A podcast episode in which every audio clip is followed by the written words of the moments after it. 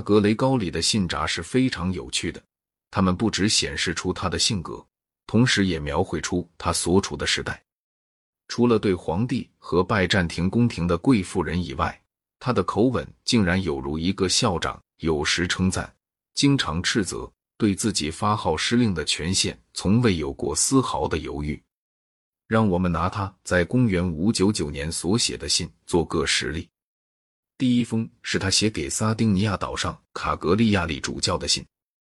这人虽已老迈，但却道德败坏。信中的一部分这样说：“有人告诉我，你在主日行庄严弥撒之前，竟出外用犁去翻县里人的农作物；在庄严弥撒之后，你又肆无忌惮的拔掉那块土地的界标。如果你体察到我们原谅你头发斑白，那么，老头儿，今后你可要好好反省，在行为上切忌轻举妄动。”在举止上切忌蛮横自遂。关于这个问题，他同时还写信给撒丁尼亚俗界的权威人士。这个主教又因收取主丧费用受到申斥，以后他又因允许一位改宗的犹太人在犹太会堂里放置了一个十字架和一座圣母像而受到申斥。此外，格雷高里上德西该主教同另外一个撒丁尼亚的主教未经大主教许可，竟然私自出外旅行。当然，这也是必须禁止的。接着就是致达尔马齐亚总督的一封很严厉的信，信中说：“我们看不出你在哪一点上能使上帝或人满意。鉴于你想讨好于我们，所以你应该在这种事情上用全副心意和眼泪来满足你的救主。”至于这可怜的人到底做了些什么事，我则一无所知。以下的一封信是给意大利总督卡里尼克斯的，信中祝贺他战胜了斯拉夫人，并且指示他怎样处理伊斯特利亚地方违反了三禁令的异端派问题。关于这个问题，他也曾写信给拉温纳主教。有一次，我们竟破例见到格雷高里给叙拉古主教写的一封为自己辩护。而不指责别人的信。这次所讨论的问题是有重大意义的。问题在于，当弥撒进行到某一点时，应否呼阿利路亚？格雷高里说，他的用法并不如叙拉古主教所指，是出于屈从拜占庭政府的结果。他是经由蒙福的杰罗姆而起源于圣雅各的，因此那些认定他过分屈从希腊用法的人们是错误的。有许多信是写给蛮族男女统治者们的。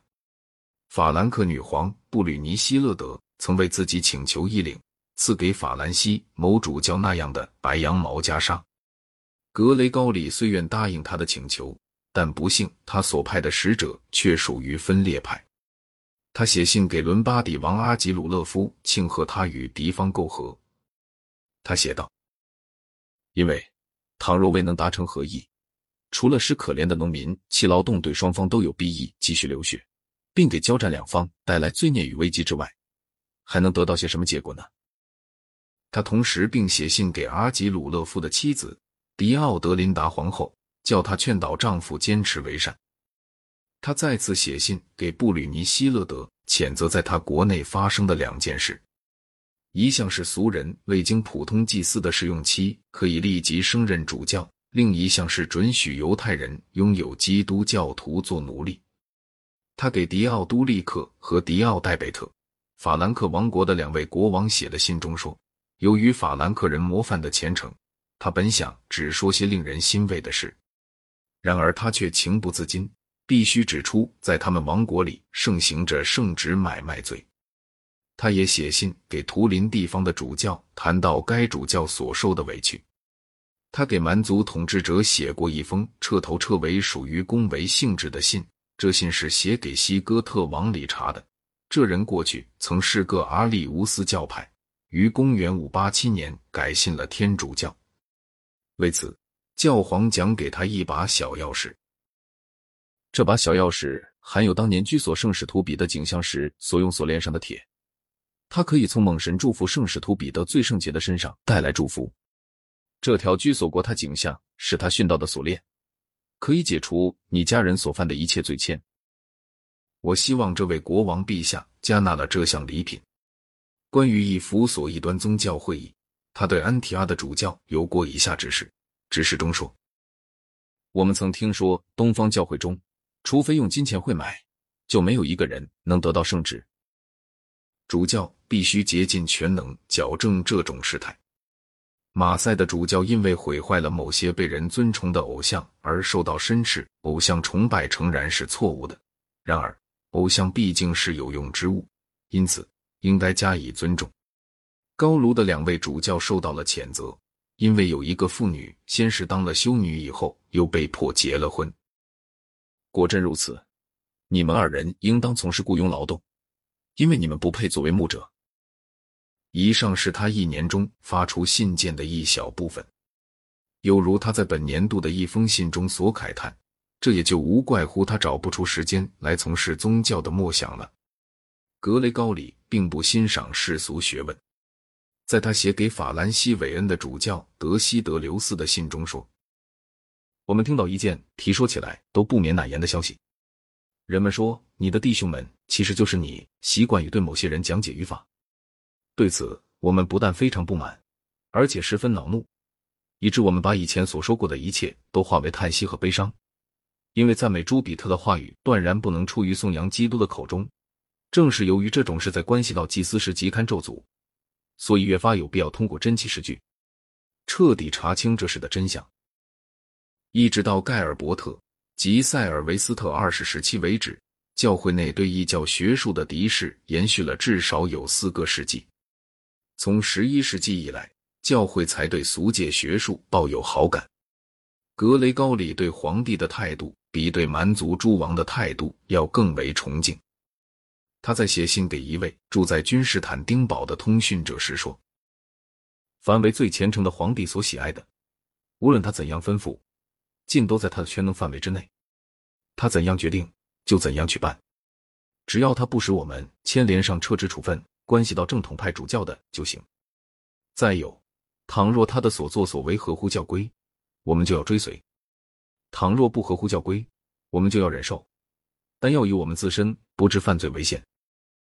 摩利斯皇帝被一个无名的百夫长福卡斯所领导的叛乱废除了，于是这个暴发户便获得了地位。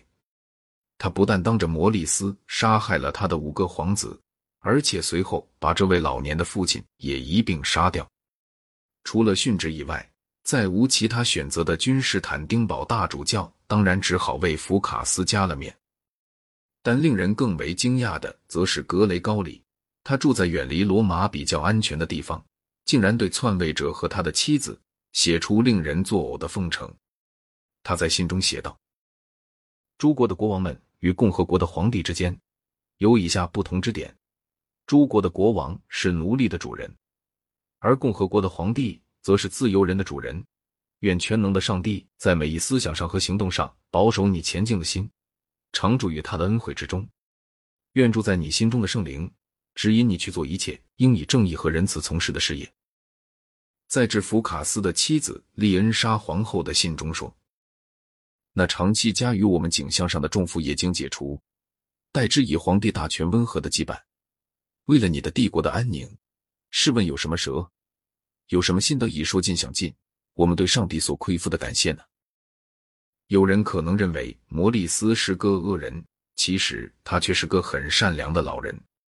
那些原谅格雷高里的辩护者们推诿，他不曾知道福卡斯的暴行，但他是却曾知道拜占庭篡位者惯例的行为的，而且他又不待查清福卡斯究竟是不是一个例外。异教徒改宗对教会影响的增长是很重要的。在公元四世纪末叶之前，乌勒斐拉斯或乌勒斐拉已使哥特人改了宗，但不幸，他们改信了为凡达尔人所信仰的阿里乌斯教派。然而，在迪奥都利克死后，哥特人却逐渐的改信了天主教。西哥特人的王，有如我们所见，在格雷高里期间采用了正统教派的信仰。弗兰克人从克洛维斯时代起就改信了天主教。爱尔兰人在西罗马帝国灭亡以前，经圣帕垂克劝化，也改了教。帕垂克是一个萨摩塞特郡的乡绅，他从公元四三二年起到四六一年死去时为止，一直住在他们中间。爱尔兰人相继在苏格兰和英格兰北部做了很多布道工作，在这些工作中，最伟大的传教士是圣科伦巴。再有便是关于复活节的日期和其他重要问题，曾给教皇格雷高里写过长信的科伦班。除去诺桑布利亚以外，格雷高里特别注意到英格兰的改宗。人人知道他在未当教皇之前。如何在罗马奴隶市上见到两个金发蓝珠的男孩？当有人告诉他这两个男孩是盎格鲁人时，他立即回答说：“不是安琪儿。”在他就任教皇以后，他派圣奥古斯丁前往肯特劝化他们。关于这次不叫他给奥古斯丁，给盎格鲁王艾迪尔伯特和其他人士写过许多信。他下令禁止毁坏英格兰的异教庙宇。但却指令毁去其中的偶像，并把庙宇奉献给上帝作为教堂之用。圣奥古斯丁向教皇请示过一些问题，诸如堂表兄弟姐妹之间可否结婚，夜间行过房事的夫妇可否进入教堂。格雷高利说可以，倘使他们已经洗净等等。这次布道据我们所知是成功的，而这也正成为我们直至今日仍为基督徒的原因。我们目前所考察的这一段时期具有以下的特征：当代的伟人虽较其他时代中的伟人逊色，但他们对于未来的影响却较为深远。罗马法修道院制度和教廷长久而深远的影响，主要应归功于扎什丁尼、边奈迪克特和格雷高里三人。公元六世纪的人们虽不如他们的前人那样文明，却比以后四个世纪的人们文明远甚。他们成功的创始了许多终于驯服了蛮族的制度。